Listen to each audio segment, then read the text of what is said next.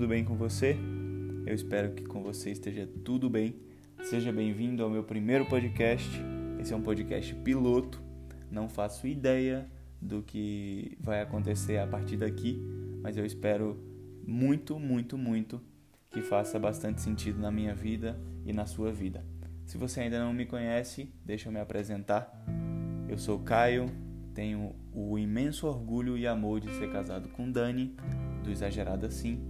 Sou um baiano de 28 anos e talvez esse seja, ou essa, seja a 25 ou 26 vez que eu tento gravar só essa introdução. Então imagina as coisas que vão acontecer ao longo desse podcast. Mas eu espero que ocorra tudo bem. Percebi uh, nessa introdução que a minha aptidão é muito maior para os vídeos e para falar diretamente com a câmera do que falar com o celular e ouvindo minha voz aqui no microfone. Mas tudo bem. A minha intenção aqui é trazer temas que são relevantes para a minha vida, para o meu dia a dia, temas que falam comigo de alguma maneira, são temas do nosso cotidiano. Então eu espero que da mesma maneira com que falam comigo, eles falem também através de mim. Eu sou um cristão, então eu espero trazer temas que abençoe a sua vida e que faça sentido para você. E sobretudo que você seja abençoado, que você seja tocado e que de alguma maneira, se o Espírito Santo quiser, ele mude também a sua vida e a minha por meio desse podcast. Hoje eu quero falar a respeito de algo que tem sido bem comum nesses dias, nesses últimos dias. O isolamento social me trouxe mais tempo de ócio, mais tempo sem fazer nada. E às vezes isso me incomoda um pouco. Eu, ao mesmo tempo que eu gosto de ficar sem fazer nada, eu gosto de manter a minha mente ali no, no quase que no pause, sabe? Sem, sem pensar em muita coisa, só relaxada. Ah, ao mesmo tempo também isso é ruim porque me traz uma sensação de solidão.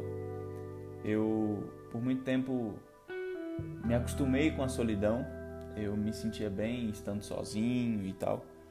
Mas houve também um tempo que isso começou a me incomodar muito. E até hoje isso me incomoda.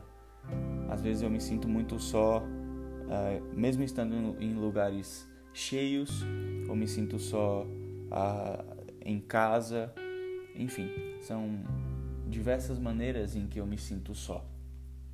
E em diversas ocasiões que eu me sinto só, a minha mente recorre diretamente a Deus. Talvez o tamanho da minha solidão seja o, tamanho da vontade que eu tenho de correr a Deus, de recorrer a Ele. É engraçado pensar que talvez essa também seja a sua situação. Talvez você se sinta só, mesmo ao redor de muita gente. Talvez você se, sen se sente uh, sozinho estando sentado em uma mesa repleta de amigos, repleta de familiares, enfim. É óbvio que não é essa a situação atual de isolamento social, mas muitas vezes essa situação só veio agravar aquilo que você estava sentindo, uma solidão, uma sensação de que você é sozinho e pronto. Mas não. Eu queria dizer para você que você não está só. Eu não estou só. Deus, ele prometeu que não nos deixaria sozinhos. Foi assim que ele fez com Josué, quando Moisés passou o, o, o cajado, né, no sentido de, de que Josué agora que assumiria o povo. Então Deus diz para Josué que para que ele não temesse, que ele não estaria sozinho. Deus também disse para Isaías que ele não estava só. E Jesus disse ali antes de, de subir aos céus: Eis que estou convosco todos os dias, até a consumação dos séculos. Existe uma promessa para mim e para você do próprio Jesus, de que Ele estaria conosco todos os dias até a consumação. Você não precisa se sentir só, eu não preciso me sentir só. Jesus está comigo, Ele está com você, então não se sinta só, tá bom? É isso, esse é o piloto. Jesus está comigo, com você, não se sinta só. Eu espero que isso faça sentido na sua vida, assim como muitas vezes faz sentido na minha. Trazer essas, essas frases ou essas verdades que são eternas, elas fazem muito sentido nas nossas vidas, mesmo em dias uh, ruins.